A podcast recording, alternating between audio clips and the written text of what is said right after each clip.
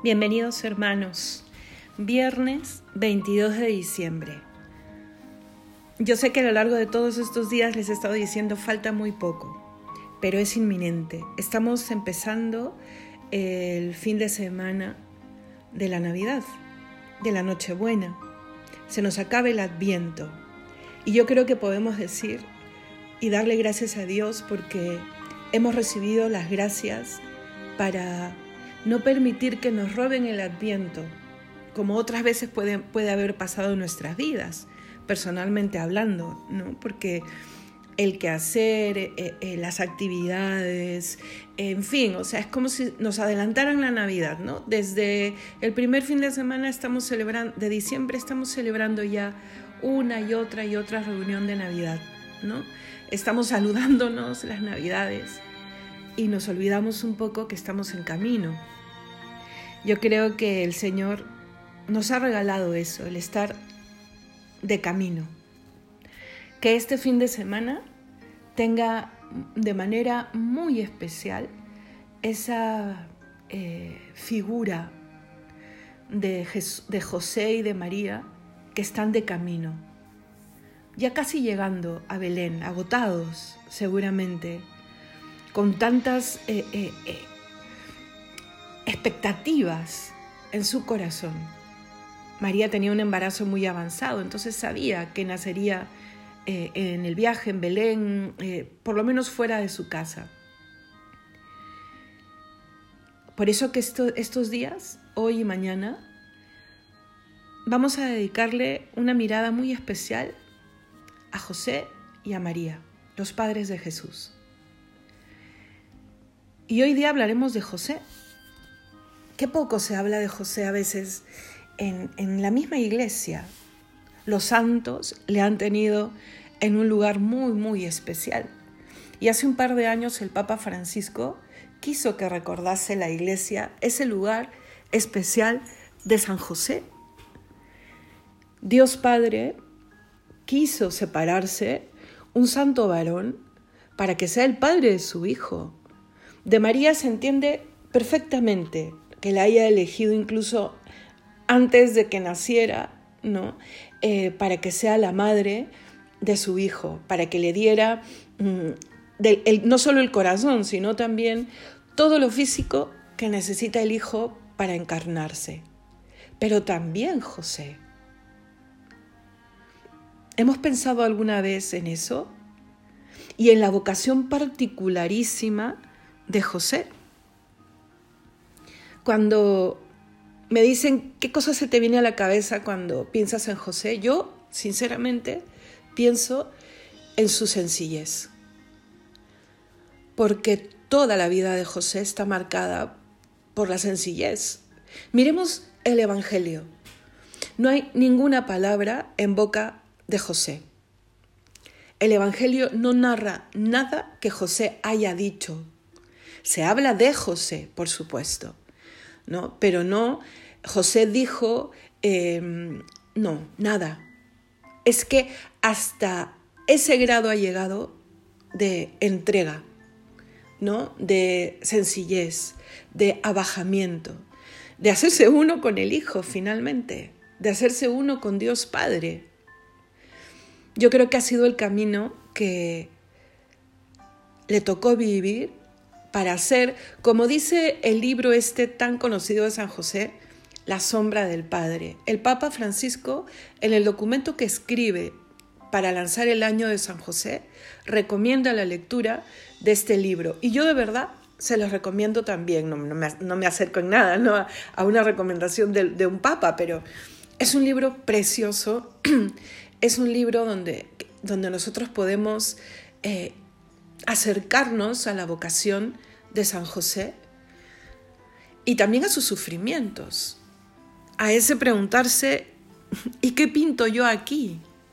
Cuando mira a María y cuando mira al Hijo, cuando mira al Hijo y mira a María. Jesús en todo parecido a la Virgen físicamente y, y cuántas veces se preguntaría él al observarlos, ¿y yo? ¿No? ¿Lo estoy haciendo bien? ¿Me acerco al plan de Dios? Y para poder seguir con el plan de Dios, era un todos los días decir, sí Señor, tú me llamas, sí Señor, aquí estoy. Con la misma prontitud con la que respondió José al primer llamado, a cada llamado de cada día. Sobre él, sí el Evangelio dice algo que en el Evangelio es muy difícil encontrar que se diga de alguien más. Un, adjetivo así de fuerte que se diga sobre algún otro personaje, ¿no? Fuera de la Santísima Virgen, solo José, el hombre justo, dice el Evangelio. Y justo es sinónimo de santidad. El hombre santo es al quien Dios se elige para que sea su sombra, o sea, su proyección. ¿Qué cosa es una sombra? Es la proyección de mi persona. Dios no es eh, cuerpo, pero ha querido tener una proyección de sí en el mundo. Qué fuerte vocación. No lo entendamos como el que está en la sombra, como algo, pucha, que, que uno está en, en la luz y el otro está en la sombra. No, no, no.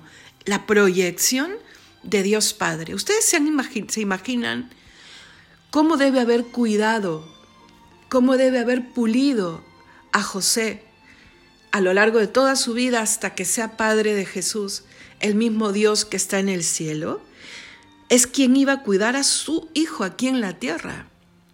A su hijo, bebé, niño, joven, era quien iba a enseñarle hasta la primera palabra, el primer paso, eh, eh, iba a modelar con su crianza, la personalidad del verbo. Porque no nos olvidemos que el verbo es hombre completamente, con una personalidad, con una psicología, con una... Y, y, todo eso se perfila y se perfila sobre todo en la primera infancia. Por eso se escoge los padres que se escoge. Pero no dejan de ser seres humanos y con esto me refiero a que tienen que tener, o sea, tienen que dar el sí. No son robots, al contrario, o sea, para que puedan amar de manera eh, eh, eh, extraordinaria, como amaron y como aman la Santísima Virgen y José, tienen que ser plenamente seres humanos, plenamente libres. Cuánto que aprender de José. A lo largo de su vida, también es el hombre del fiat, el hombre justo y prudente del Evangelio, a quien Dios ha formado a lo largo de su juventud, a lo largo de su vida. La vocación de José tiene mucho que decirnos para nuestra vida y sobre todo para nuestro sí a Dios. Eh, así como se cree, ¿no? Yo escuchaba una vez a, el obispo de nuestra diócesis, a Monseñor Munilla, justamente en el año de San José, él dio varias charlas, ¿no? Y escuchaba que él decía que así como se cree que a Santa Isabel, la prima de María, eh, el Señor le adelanta que María ha concebido al Hijo de Dios, ¿no? Por eso es que cuando María entra a, la casa de, de Isabel, Isabel proclama y dice, es la madre de mi Señor, ¿no? Y ella lo sabía. ¿No? Eh, eh, Dios em, le da su espíritu, le dice, le adelanta, se cree que también le adelanta a José que María concebirá. ¿Cómo habrá sido? Es que hay tantísimas cosas que solo sabremos plenamente en el cielo. Lo que está en el Evangelio es lo justo que debemos saber para salvarnos, ¿no? Pero los detalles, eh, uff, por eso San Juan escribe, ¿no? Si se escribiese todo sobre la vida de Jesús, no cabrían los libros en la tierra. Así prácticamente termina el Evangelio de San Juan. Entonces, ¿ustedes se imaginan las preguntas que se haría José? Por eso les digo, ¿no? ¿Qué pinto yo aquí? Luego viene, y eso está narrado en el Evangelio, el sueño de José. María vuelve de la casa de su prima Isabel. José se entera mm, del, embarazo de María, decide lo que dice el Evangelio, ¿no? Repudiarla en silencio. ¿Qué quiere decir? Que no hará público que María está embarazada y ese niño no es su hijo. Repudiarla en público hubiese sido eh, eh, condenar la muerte, ¿no? A ser apedreada, una muerte terrible. Pero José, que es justo y porque no duda de María, cuando María le, cuenta lo que ha pasado, es que no, no podía dudar de María, porque sabía a la mujer que él había elegido como esposa. Pero ahí empieza a decir, eh, aquí yo, en este esquema, no tengo lugar, ¿no? No, no, no pretendo grandezas que superan mi capacidad, como dice la Biblia. El ángel le ha dicho a María que será la madre y es la, madre del Mesías, yo pues no me voy a, a, apuntar un lugar, ¿no? Por eso la sencillez de José, pero luego pero y el dolor de José también. La mujer de la que se había enamorado y con la cual ya estaba desposado, que quiere decir que ya eran novios, no vivían juntos, pero ya eran novios. Eh, ha sido tomada por el Creador y ya no, me ya no, ya no, no puede ser mi esposa. Hay una imagen que se ha hecho, eh, creo que más famosa últimamente, que es José tumbado durmiendo, ¿no? El sueño de José. Y es muy significativa, porque claro, uno la mira y dice, José se acostó de una manera y se despertó de otra. José se acostó con mucho dolor se habría quedado dormido hasta con lágrimas porque mm, esto, ¿no? Yo han cambiado todos mis planes, pero todos mis planes eh, que tenía con María y ahora sin María. Y se levanta sabiendo que tiene un lugar en ese esquema, que esto sí tiene que ver con él. No temas, le dice el ángel en sueños. No temas en tomar a María como esposa. Recibe directamente del cielo su vocación. Tú le pondrás por nombre Jesús, que quiere decir, será tu hijo, y tu hijo legalmente, porque el padre era el que le ponía el nombre. Entonces, y para que se cumpla, es más, la parte de la profecía que dice que el Mesías vendría de la casa de David. Ayer hablábamos un poco ¿no? de Belén y quiénes nacieron en Belén, y ahí estaba David y la promesa del Mesías. Pues se cumple y ahí, y ahí va, va, escuchando José y se levanta de un sueño, cuántas veces nos hemos levantado en un sueño y, y el sueño pasa pues rapidito, ¿no? Y se habían dicho grandes cosas en ese sueño. Se había determinado su papel, su lugar en este designio de la llegada del Emmanuel. Y José no duda, hermanos, no es que ha sido un sueño, me habré inventado, me habré, no duda.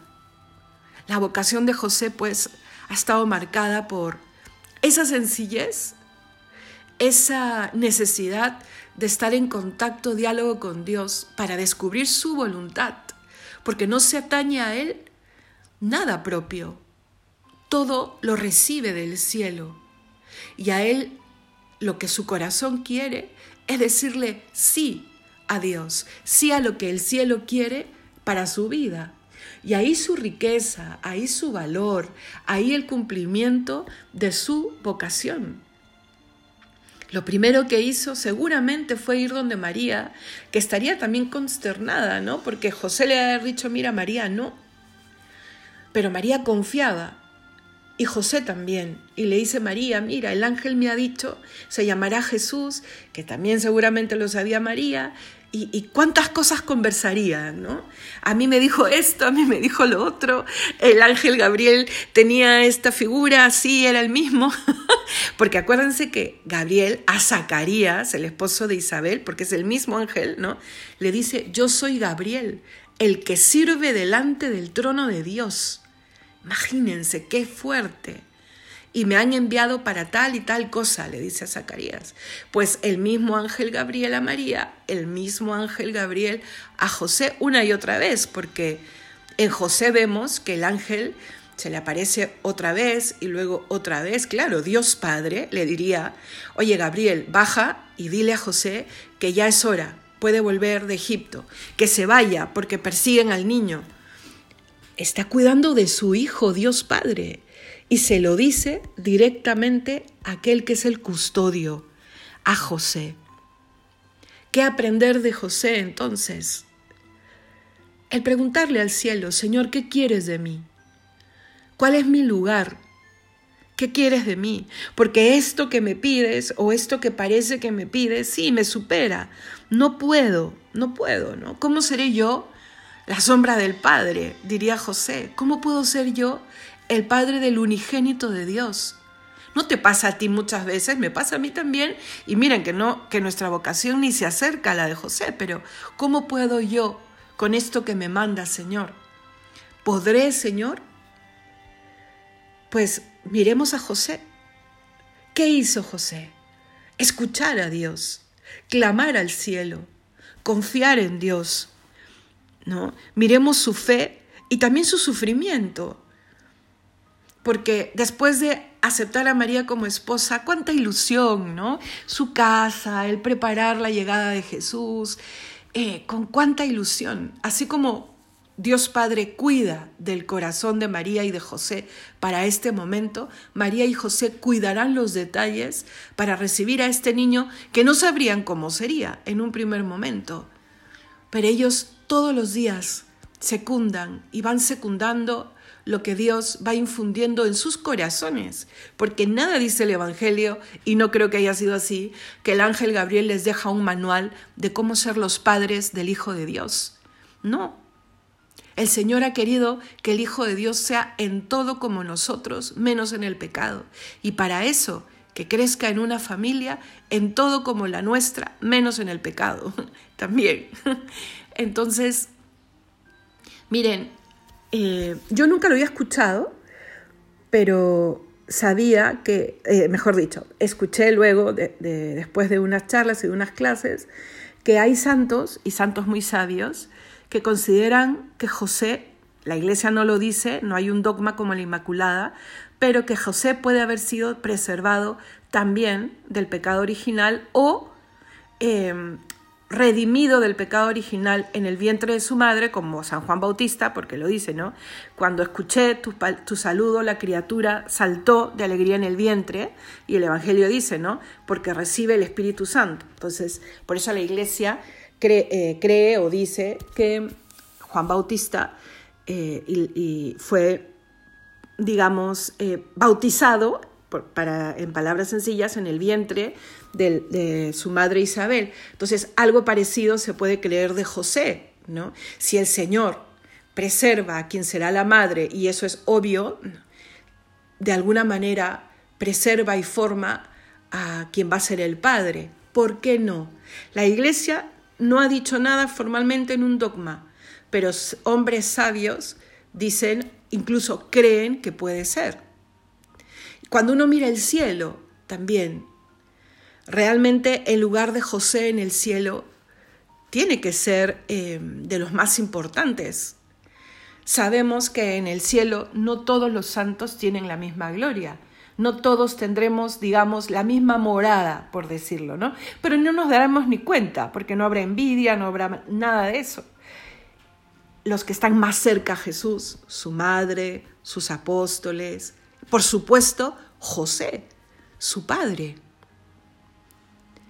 Jesús, a lo largo de toda su vida, ¿a quién llamó padre? A su padre del cielo, sí, pero ¿a quién llamaría por primera vez el niño Jesús papá?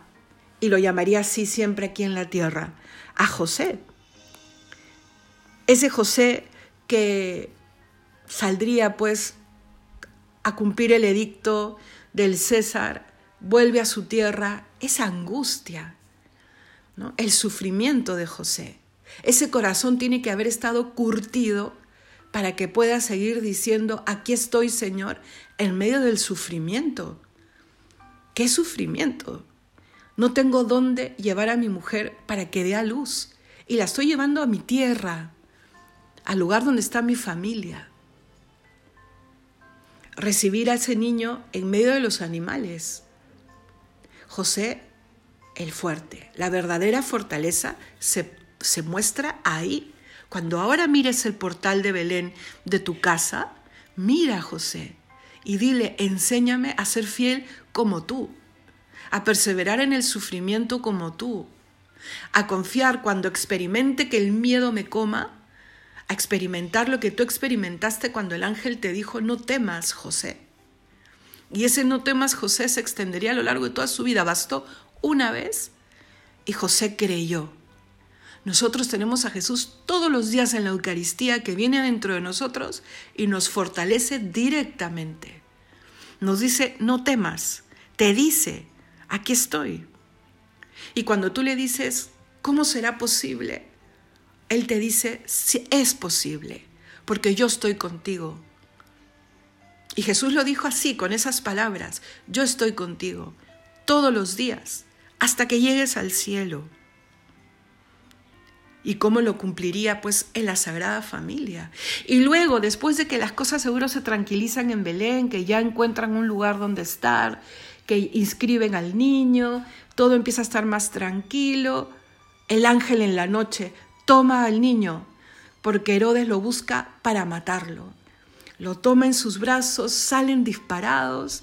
Qué terrible haber sido para ellos escuchar los gritos a lo lejos de una ciudad, su ciudad, su ciudad, que agoniza porque Herodes está matando a todos los bebés de 0 a 2 años, sus sobrinos seguramente, los hijos de sus amigos. Qué terrible. Y miraría a Jesús y diría, Señor, este niño realmente es signo de contradicción. Lo que le había dicho el anciano en el momento de presentar al niño en el templo. Y tiene que emigrar con lo, difícil que es emigrar incluso a hoy en día, imagínense en esas épocas. Y para los judíos, que ya era muy difícil estar fuera de su tierra, ¿no? Pero se va a Egipto sin pensarlo. Empieza una vida ahí, poco a poco, hacerse un lugar. Es que, hermanos, eso también es parte de meditar, para para que no te dejes de sorprender de todo lo que ha hecho Dios por ti y por mí. Y de todas las personas que han estado alrededor de la vida de Jesús, que tienen mucho que enseñarnos también, porque son personas como tú y como yo, y nos enseñan a perseverar, que es posible la perseverancia, la constancia, la espera en el Señor.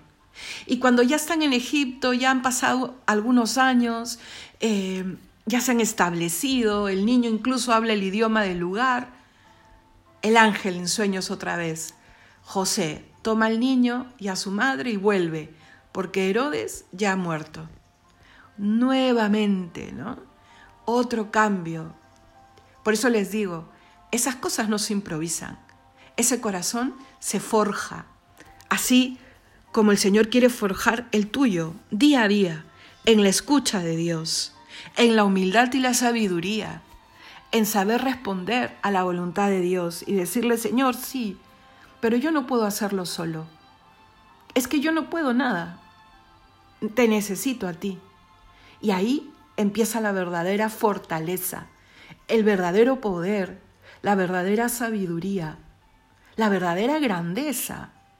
No esa que te pueden arrebatar de un momento a otro en el mundo. No, la verdadera. Vamos a pedirle a José que interceda por nosotros. Él que está ahí, al lado de Jesús, en el cielo, que Jesús le debe seguir diciendo Padre. En el Evangelio, el, el único pasaje de la infancia de Jesús, o sea, de niño, fuera de su nacimiento, cuando se pierde en el templo, María le dice, Tu padre y yo te hemos estado buscando. Le dice, Tu padre.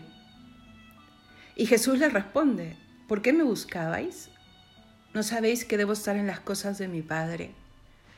Nuevamente, ¿no? Irrumpe este dejarse formar, dejarse formar como padre y madre de Jesús, porque no es de una sola vez y ya. Pero el Evangelio sigue diciendo que Jesús vuelve con ellos y seguirá eh, creciendo en sabiduría y gracia y sometido a sus padres eh, como un hijo a esa edad en el sentido de se deja seguir formando y guiando por sus padres. Entonces, hermanos, vamos a pedirle a José, a ese santo varón, a este hombre de grandísima santidad, después de Jesús, el hombre de más santidad aquí en la tierra, de seguro, José, que interceda por nosotros, que nos enseñe a acercarnos a Belén, que nos enseñe a decirle al Señor con sencillez, incluso, no puedo, Señor, tengo miedo, Señor, esto me supera, pero que no nos quedemos ahí, que José también nos enseñe eso, que demos el paso de aquí estoy, aquí estoy, manda, porque confío en que todo lo que tú pides, todo lo que tú propones, viene con la gracia que tú regalas. Vamos a pasar a nuestro ratito de oración. Te dejo ahí, en tu ratito de oración. Habla con José y escucha a Dios. La oración se va haciendo más oración cuando el tiempo de hablar con Jesús empieza a reducirse y crece el tiempo de escuchar a Jesús, de escuchar a Dios. Cuando le, pida, le pido, sí, Dios quiere que le pidamos, pero cuando crece, Él, aquí estoy para cumplir tu voluntad. Que nuestra oración se fortalezca, hermanos. Que nuestra oración de hoy se acerque más a la oración de José y de María. Señor, habla, que tu hijo, que tu hija escuchan. Señor, quiero cumplir tu voluntad. Ayúdenme, María, José, enséñenme cómo. Vamos a preparar nuestra confesión para mañana comulgar con un corazón limpio. Si todavía no te has confesado esta semana, al final de la oración, termina tu confesión, escríbela porque eso ayuda, prepara tu confesión y comulga con un corazón limpio el día de Nochebuena. Tienes a lo largo del día de hoy, mañana, no lo dejes para la misma Nochebuena. Y vamos a encomendarnos a la Santísima Virgen.